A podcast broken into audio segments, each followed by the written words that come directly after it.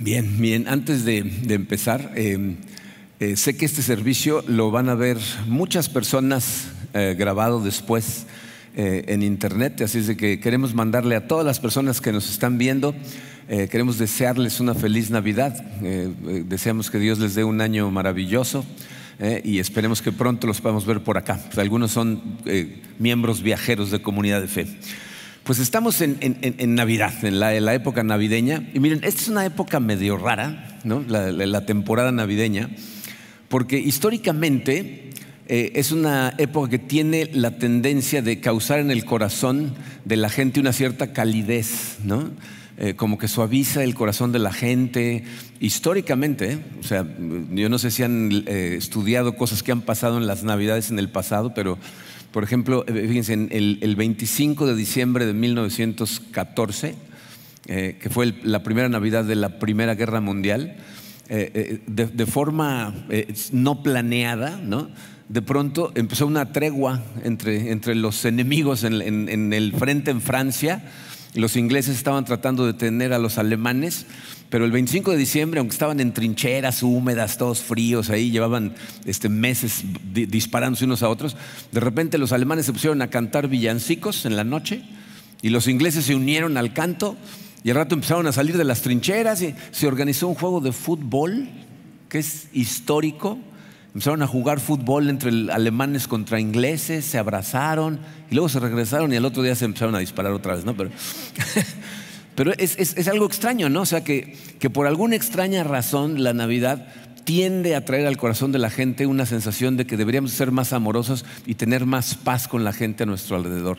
Ahora, eh, eh, en, en, nuestros días, digo, yo no sé cómo les esté yendo a ustedes en estas últimas dos semanas, pero yo me doy cuenta que lejos de tener mucha paz, la gente se está volviendo loca, ¿no? Manejan con una intensidad, hay una impaciencia en las calles que hasta da miedo salir a manejar.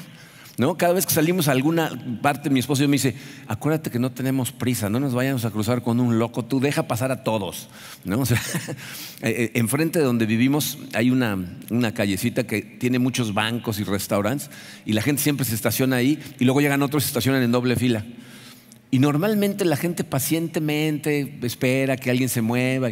Pero hace dos días iba yo pasando por ahí, cuando le di vuelta en nu, desde el otro lado del camellón oí como uno se paró junto al otro y le empezó a gritar, ¡muévete! Y luego una serie de improperios que no puedo repetir, ¿no? Y el otro le contestó igual, ¿no? Entonces dices, bueno, esta temporada debería de traernos paz al corazón, E, en algunas épocas en el pasado lo hacía y en este momento no hay esa paz, ¿no? Al revés, estamos todos como con la atención. No sé si la pandemia cambió algo en nuestro corazón, pero fíjense, la, pregunta que quiero analizar el día de hoy es, eh, ¿por qué la Navidad eh, debería de traer ese recuerdo de la importancia de estar en paz con los demás? ¿Qué hace de la Navidad algo que, que nos debería de recordar estas cosas? Vamos a platicar de eso, pero antes vamos a ponernos en manos de Dios. Vamos a orar. Padre, te damos tantas gracias, Señor, por tu amor. Eh, te damos gracias precisamente, Señor, por lo que celebramos el día de hoy. Gracias por este regalo tan maravilloso que nos enviaste en tu Hijo Jesucristo. Te pido, Señor, eh, que tu Santo Espíritu nos ayude, Padre, a tener la humildad de abrir los ojos y vernos exactamente como tú nos ves y de recibir esta palabra tuya y permitirle hacer su trabajo en nuestro corazón, porque sé que muchos de los que estamos aquí lo necesitamos, Señor. Así es de que trabaja en nosotros, nos ponemos en tus manos en el poderoso nombre de tu Hijo Jesucristo. Amén.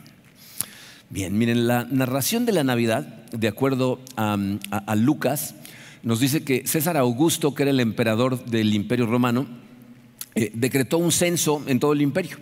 Y, en esos días la manera en que hacían un censo es toda la gente tenía que regresar a su ciudad natal para ser censada. Por eso María y José tuvieron que viajar a Nazaret, porque José era originario de Nazaret y ahí se fueron.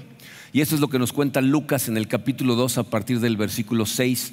Dice, sucedió que mientras estaban ahí ellos, se cumplieron los días de su alumbramiento y dio a luz a su hijo primogénito lo envolvió en pañales y lo acostó en un pesebre porque no había lugar para ellos en el mesón. Miren, esos dos versículos que, son tan impactantes para mí, normalmente los leemos y los pasamos como si nada. ¿Se dan cuenta de lo que nos está diciendo ahí? El, rey del universo, Dios hecho hombre, llega al mundo en forma de, de bebé y, llega de la manera más humilde posible. ¿No? En el seno de una familia pobre, en un pueblito rascuache en la esquina del Imperio Romano, un pueblo que casi nadie ni conocía, y ahí nace Jesucristo. Eh, gracias a Dios, eh, eh, este hecho no pasa desapercibido y es literalmente gracias a Dios, porque vamos a ver cómo es que se entera la gente. Seguimos en el versículo 8 y dice, en la misma región había pastores que estaban en el campo cuidando sus rebaños durante las vigilias de la noche. Y un ángel del Señor se les presentó y la gloria del Señor los rodeó de resplandor y tuvieron gran temor. Pero el ángel les dijo, no teman porque les traigo buenas noticias de gran gozo que serán para todo el pueblo, porque les ha nacido hoy en la ciudad de David un Salvador que es Cristo el Señor. Esto les servirá de señal hallarán a un niño envuelto en pañales y acostado en un pesebre. De repente apareció con el ángel una multitud de los ejércitos celestiales alabando a Dios y diciendo, Gloria a Dios en las alturas y en la tierra, paz entre los hombres de buena voluntad en quienes Él se complace. Esa debe haber sido una noche inolvidable para esos pastores. trata tú de imaginarte estar en una montaña eh, de noche, a lo mejor medio lampareado por una fogata y de repente una luz así que, que, brilla más fuerte que todo lo que has visto en tu vida y se aparece un ángel. Eh, la primera reacción siempre que aparece un ángel en la Biblia es miedo. No toda la gente inmediatamente, como conocemos nuestros corazones, como decimos, oh, oh, ¿no? ya, nos llegó el final, ¿no? Pero el ángel, el ángel les dice, no tengas miedo porque lo que traigo son maravillosas noticias, ¿no? Y después imagínate nada más un ejército de ángeles que se pone a cantarle a Dios. O sea, un concierto maravilloso, especialmente diseñado para un grupito de pastores que estaban en una montaña, ¿no? Y, fíjate cuál es el anuncio que, que, que da el ángel. Dice, gloria a Dios en las alturas y paz en la tierra a los hombres, entre los hombres de buena voluntad. ¿Tú te imaginas si eso fuera posible? Piensa si eso fuera posible en tu vida, que estuvieras total paz eh, con tus padres, eh, con tu pareja, con tus hijos, con tus vecinos, con todos tus compañeros de trabajo, con todos tus amigos. O sea, que tuvieras paz con toda la gente. ¿Te puedes imaginar cómo sería la vida? Eso es exactamente lo que el ángel está diciendo.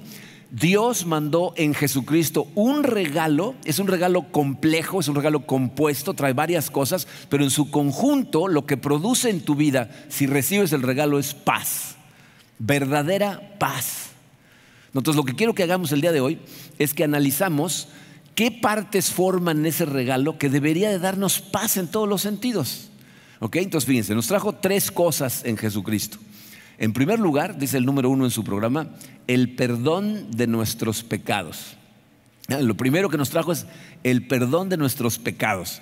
Eh, y yo sé que si, si, has estado viniendo a la iglesia por cierto tiempo, estás pensando, cuéntame algo que no sé, ¿no? O sea, no es ninguna noticia, no espero que nadie se sorprenda, ¿no? Y digan, ¿cómo? ¿El perdón ya llegó y nadie nos avisó? O sea, todos ya sabemos esto.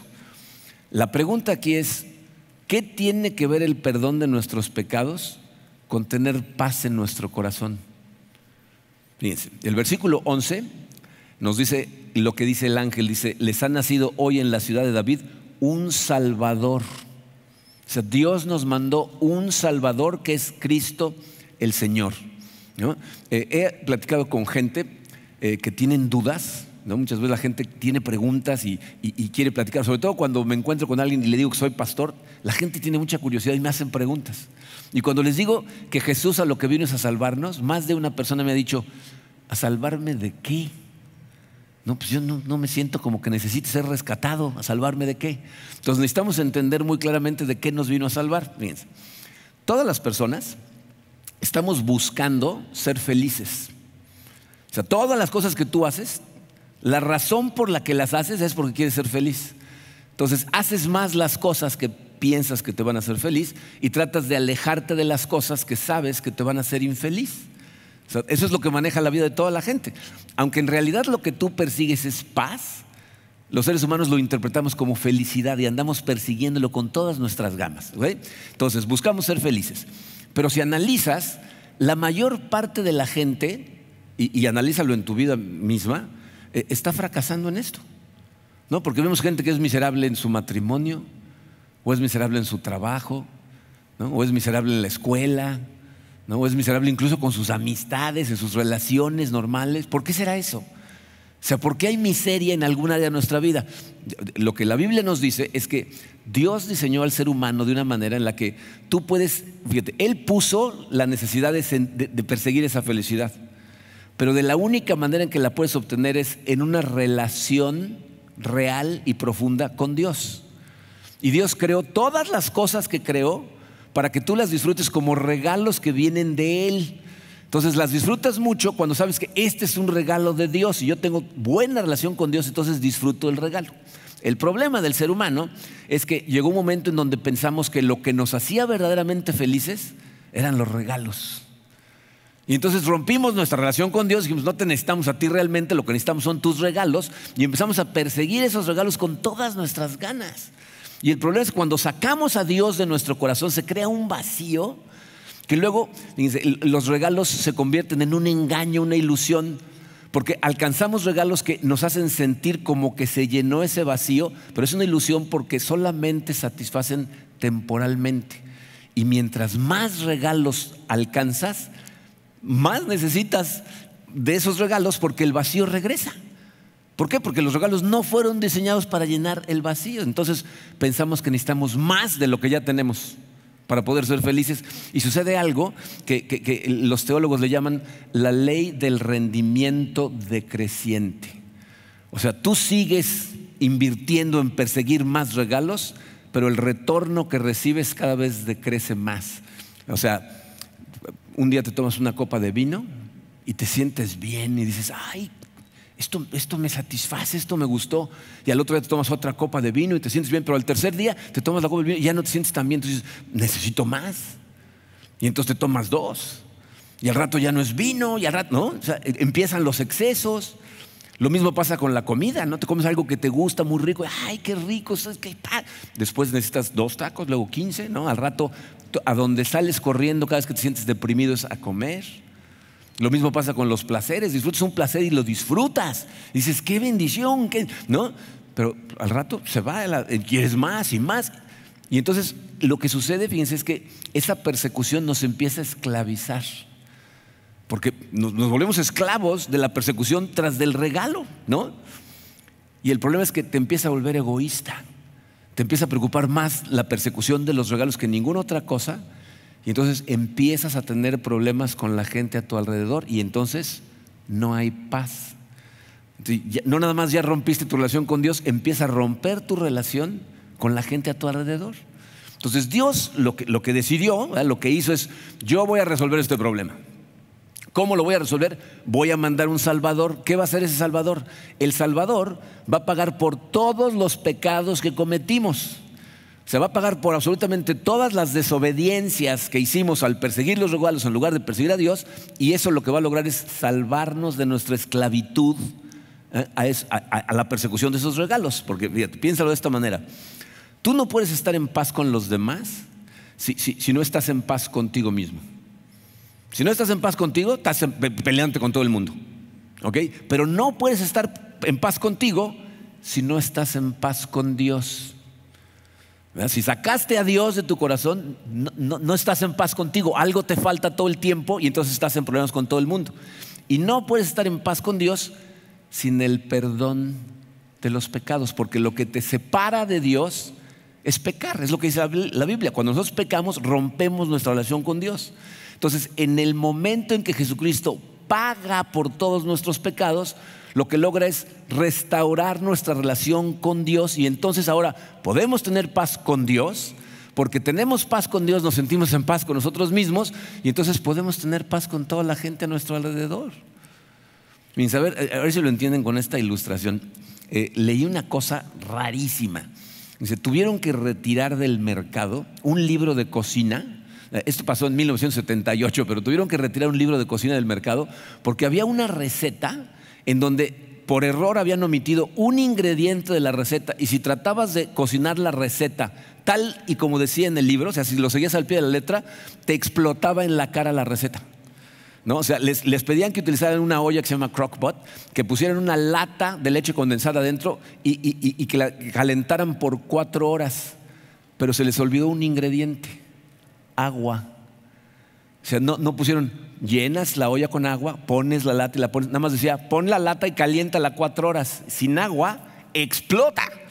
Y entonces tuvieron que pedir todos los libros, habían impreso más de 15 mil libros, ya se habían vendido un montón, nada más sobraban 3 mil libros y los tuvieron que pedir todos de regreso porque a mucha gente le explotó en la cara la olla.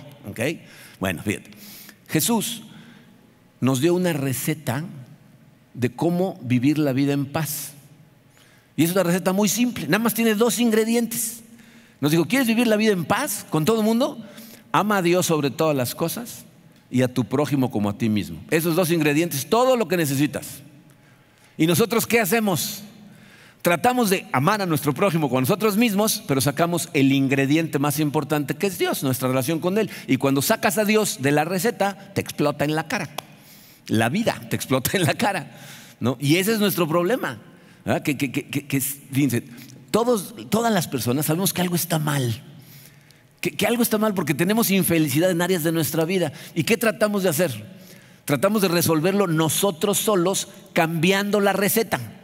¿No? Y, claro, desde luego pensamos, el problema no puedo ser yo, yo estoy bien. Y el problema no puedo creer que sea que porque no tengo a Dios en mi vida. Entonces seguramente es la gente a mi alrededor o las circunstancias en las que vivo. Y por eso, fíjense, cuando somos jóvenes pensamos, si tan solo pudiera ya salirme de mi casa, sería feliz. Eh, si tu problema es el trabajo, si tan solo pudiera cambiar de trabajo, si tan solo me pusieran en otra escuela, si mi maestro fuera otro, eh, cuando somos solteros decimos, si tan solo pudiera casarme, cuando estamos cansados, si tan solo pudiera descasarme, ¿no? Eh, si tan solo pudiera tener hijos, cuando por fin estos chamacos se vayan, ¿no? o sea, todo el tiempo pensamos que hay que cambiar algo allá afuera. Pero escúchame claramente, si nosotros pudiéramos resolver ese problema solos, ya lo hubiéramos hecho. Te has pasado la vida tratando de ser feliz. Has estado tratando de resolverlo tú solo toda la vida. Y lo que la Biblia dice es, Dios ya lo resolvió. Todo lo que necesitas es aceptar, aceptar su regalo. Te mandó un regalo que produce paz al perdonar tus pecados, te permite relacionarte bien con Dios y relacionarte bien con la gente a tu alrededor. Pero necesitas aceptar el regalo. Entonces, lo primero que nos trajo fue el perdón de nuestros pecados que producen paz con Dios y por ende paz contigo, paz con los demás. Pero ¿qué más trae ese regalo? Dice, lo segundo que nos trajo es ayuda en nuestra situación actual. En, lo que estés viviendo en este momento, te aseguro que hay situaciones en las que necesitas ayuda. ¿Ok? Y, y lo que nos trajo es ayuda en esa situación. ¿Cómo lo vemos? Fíjense. Si leen toda la narrativa de la Navidad, se van a dar cuenta que hay dos grupos diferentes de personas que fueron atraídos por el nacimiento de Jesucristo. El primer grupo lo vimos cuando leímos el principio de Lucas, en donde nos dice que un grupo de pastores fueron atraídos porque un ángel les avisó, ¿no? Pero hay otro grupo de personas a los que les avisa una estrella. Los vemos en Mateo. Fíjense, Mateo capítulo 2, versículo 1 dice, después de que Jesús nació en Belén de Judea en tiempos del rey Herodes, llegaron a Jerusalén unos sabios procedentes del oriente. Si conocen la historia, esos sabios procedentes del oriente vieron levantarse la estrella del niño que nació para ser rey y entonces fueron atraídos hacia él. Entonces fíjense qué grupos de personas fueron atraídos. Pastores y, unos hombres sabios si, conocieras un poquito acerca de la cultura en la que vivían en esa época, te darías cuenta de que no podían haber pensado en dos grupos más diferentes de personas. Los pastores eran gente que estaban en el nivel más bajo de la escala social en la cultura en la que vivían. Los pastores eran personas que eran eh, considerados eh, rateros. Un, rabino escribió un libro en donde decía que nadie le podía comprar un borrego recién nacido a un pastor porque seguro era robado. Eran personas consideradas no confiables, no eran aceptados como testigos en juicios, eran considerados sucios, eh, eh, eh, hablando del templo, o sea, todo el tiempo estaban ensuciándose con los animales, entonces no los aceptaban en el templo, eran considerados lo más bajo de la sociedad. Los hombres sabios que vienen del oriente, esta gente viene desde muy lejos, lo cual significa que para viajar necesitaban una caravana con mucha gente, con muchos sirvientes. Los regalos que le traen a Jesucristo son carísimos. Aparte ellos vieron la estrella y reconocieron en la estrella el nacimiento de Jesús, lo cual significa que era gente educada, gente que conocía las escrituras, que entendía las estrellas. O sea, estamos hablando de los dos grupos más opuestos, los más altos en la sociedad y los más bajos. ¿Qué significa esto? ¿Qué tenían en común estos dos? ¿Sabes qué tienen en común? Los dos necesitan de Dios. Los dos tienen ese vacío en su corazón y necesitan de Dios. Eso significa que no importa quién seas en esta sala. A lo mejor eh, eh, eres el dueño de un negocio próspero, o el director de una empresa que te está yendo de maravilla, o, a lo mejor eres una persona que trabaja en la parte más baja del escalafón de la empresa en la que trabajas, o, en este momento no tienes ni trabajo. Sin importar quién seas, necesitas de Dios. ¿Por qué? Yo no sé en qué, lugar estás en el escalafón en este momento, pero absolutamente todos tenemos problemas. ¿Están de acuerdo? Y, hay gente que lo duda. ¿Saben por qué? Porque normalmente la gente que está abajo en el escalafón piensa que la gente que está arriba no tiene problemas. No, el director, ¿cómo va a tener problemas con el dinero que gana? Se vende más el coche que maneja. No, o sea, pensamos, este no tiene problemas. Levante la mano el que no tenga problemas, por favor. Todos tenemos problemas. ¿Ok? Y, la promesa de Dios es, cuando Jesús, el regalo de Dios, llega a tu vida, entonces tienes ayuda a la mano, ¿eh? sin importar qué situación estés enfrentando, sin importar quién seas y qué problema estás enfrentando, tienes ayuda en ese momento. Fíjense, en la carta a los filipenses, el apóstol Pablo, eh, capítulo 4, versículos 6 y 7, escuchen estas palabras y vean lo que produce, ¿ok? Dice, no se inquieten por nada, más bien en toda ocasión, ¿qué incluye eso? Todo, ¿no? En toda ocasión con oración y ruego, presenten sus peticiones a Dios y denle gracias. ¿Y qué produce eso? Y la paz de Dios, que sobrepasa todo entendimiento, cuidará sus corazones y sus pensamientos en Cristo Jesús. De, acuerdo a este pasaje, eh, en tu vida tienes dos opciones. Una es inquietarte y tratar de resolver todas las cosas por tu cuenta. Y la otra es orar, darle gracias a Dios y acudir a Él. Cada vez que tengas problemática, acudir a Él y dice, ora, dale gracias. Y Él lo que va a hacer es proteger tu corazón y tus pensamientos y te va a inundar de una paz que no vas a entender. ¿eh? Eh, me gustaría tener grabada la cantidad de testimonios de gente que dice, no te puedo explicar por qué estoy tan en paz, está cayendo todo a mi alrededor. Nada ha cambiado desde que me puse a orar, pero ahora siento paz. Entonces la opción uno, estrés. ¿Saben de dónde viene el estrés? Una persona que está estresada es una persona que está tratando de controlar algo que no fue diseñada para controlar, que no estaba en tus manos de todas maneras.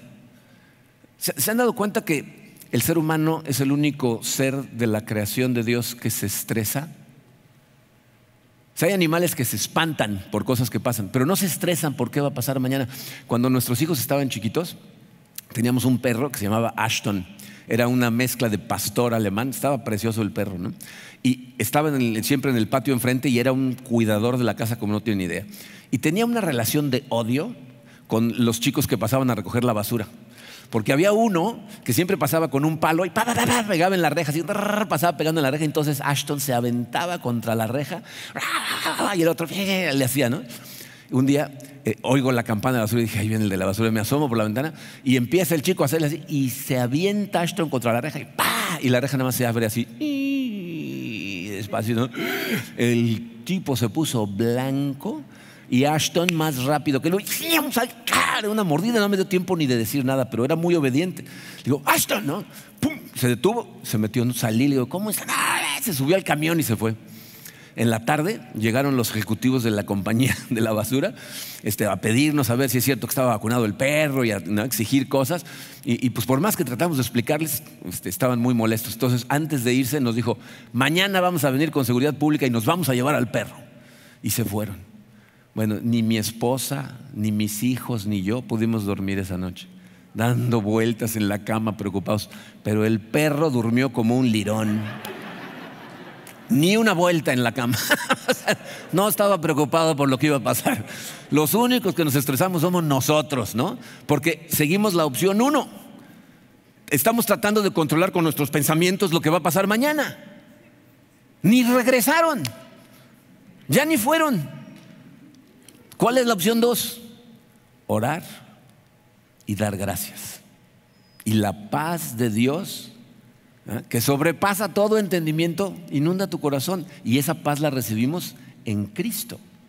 Y fíjense, la Navidad debería de recordarnos esto, que Dios nos ama. ¿Estás consciente que el nacimiento de Jesús es una, carta de amor? De decirte, te amo tanto que ahí va este regalo maravilloso. Yo creo que por eso antes la gente pensaba en esas cosas y se volvía más amorosa durante la Navidad. Sin embargo, eh, la ayuda de Dios y nuestra conexión con Él no debería estar limitada a la Navidad, pero necesitas su regalo en el día a día para poder vivir en paz, para tener paz enfrentando circunstancias complicadas. ¿Ah? Pero hay una tercera parte en su regalo que también nos trajo, otra cosa que produce paz. Número tres es esperanza en el futuro. Es algo con lo que sin la gente, sin, esperanza la gente no puede vivir. Y su regalo nos trae esperanza de qué? De vida eterna. Eh, el versículo más famoso de la Biblia, Juan 3:16, dice, porque tanto amó Dios al mundo que dio a su Hijo unigénito para que todo el que crea en Él no se pierda, sino que tenga vida eterna. Pero se fijaron que este versículo otra vez nos vuelve a hablar del regalo de Dios. Dice, tanto amó Dios al mundo que nos dio, nos regaló, nos obsequió a su Hijo. ¿Y a qué vino su Hijo? A dar su vida por nosotros. ¿Para qué? Para que tú y yo tuviéramos la esperanza de la vida eterna. O sea, si lo piensas, es, un sacrificio increíble que haya venido a dar su vida por la nuestra. Pero ¿saben qué es muy triste? Que esto es algo en lo que, en lo que no pensamos mucho. O sea, no es algo que constantemente te pasa por la cabeza. una, una, de las películas que más me impactaron cuando la vi es una película que se llama Rescatando al Soldado Ryan. ¿La vieron? Eh, si, no, si, no, la han visto, se las voy a echar a perder, eh, porque se las voy a contar, pero les voy a decir de qué se trata esa película. la historia de eh, Rescatando al Soldado Ryan es algo que pasa en 1944, en, en la Segunda Guerra Mundial cuando una familia de Estados Unidos, eh, sus cuatro hijos son reclutados por el ejército de Estados Unidos y, e invaden en Normandía junto con el ejército, pero los, tres de los cuatro hermanos eh, eh, mueren muy rápido en la guerra.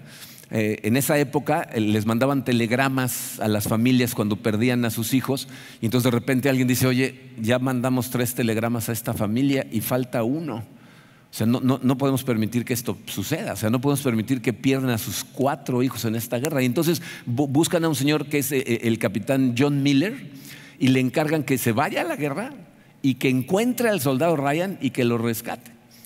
Entonces el capitán este, y, no se sabía, pero está basado en una historia real.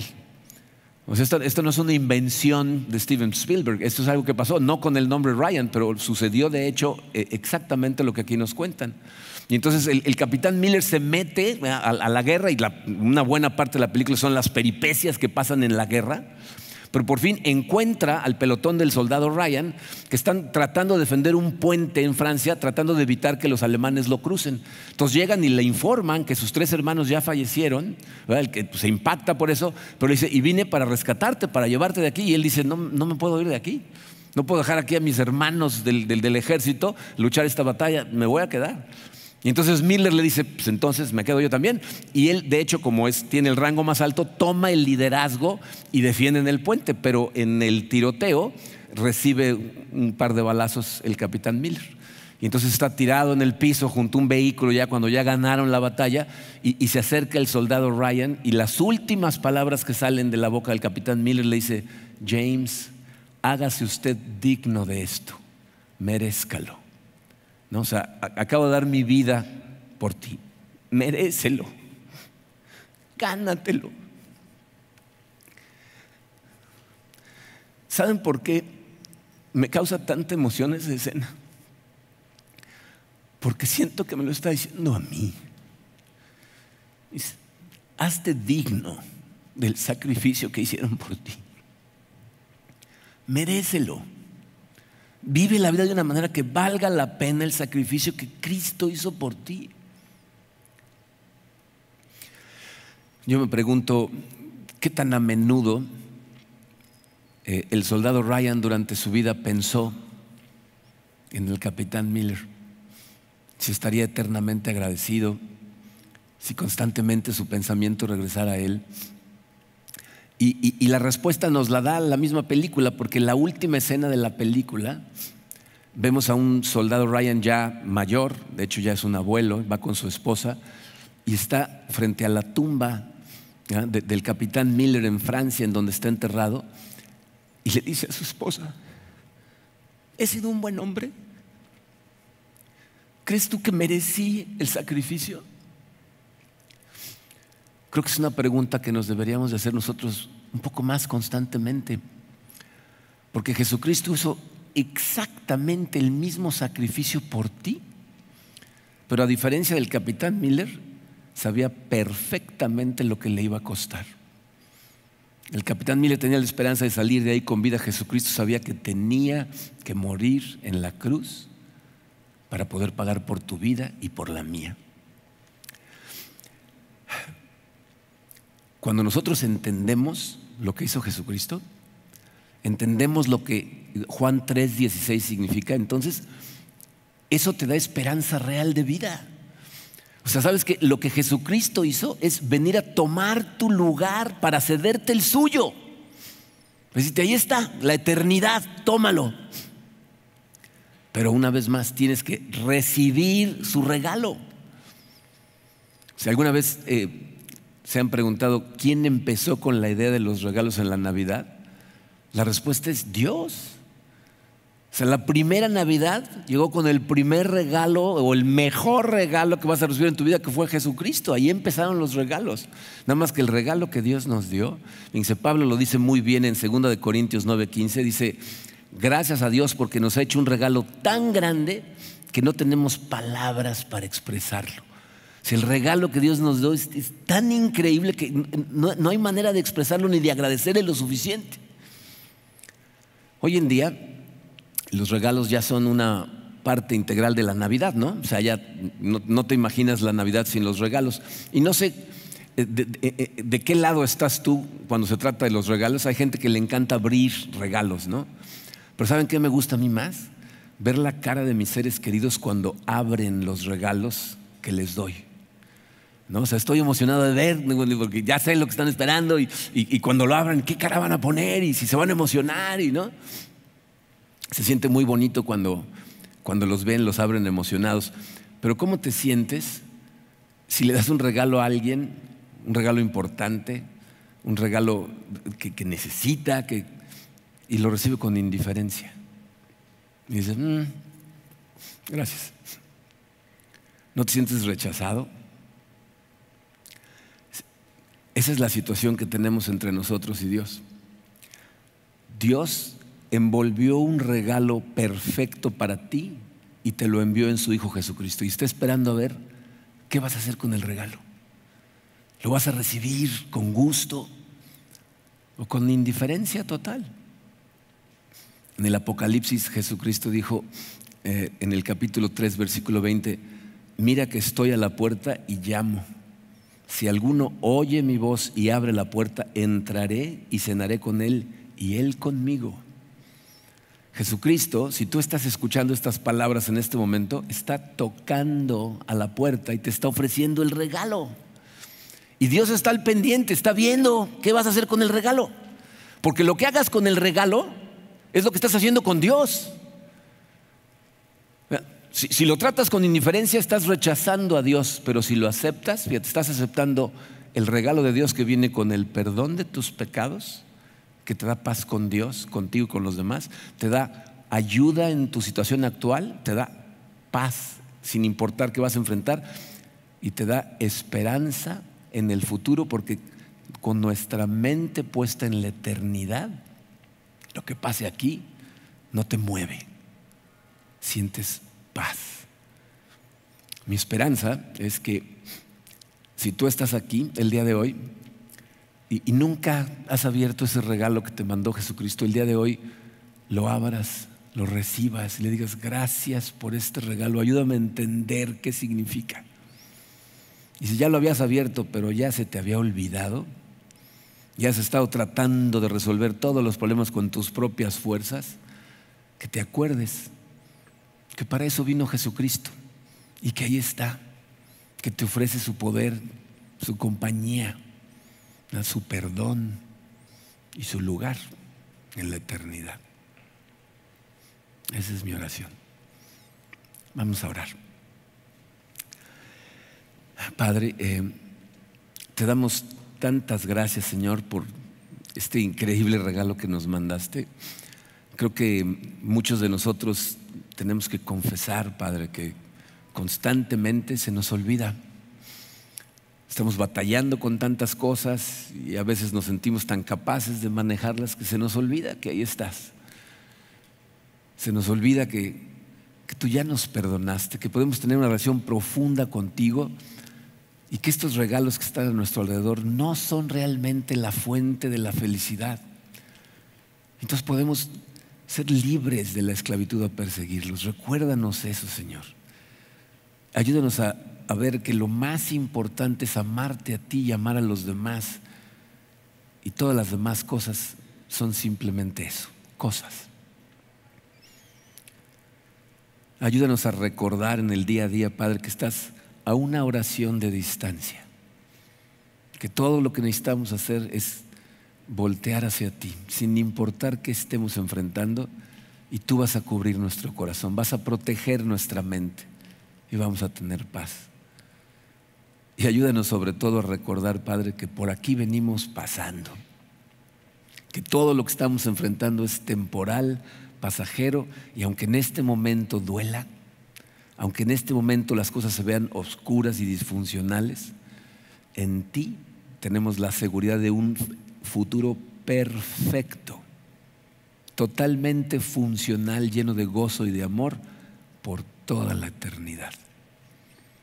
Gracias por tu regalo, Padre. En el nombre hermoso de tu Hijo Jesucristo. Amén.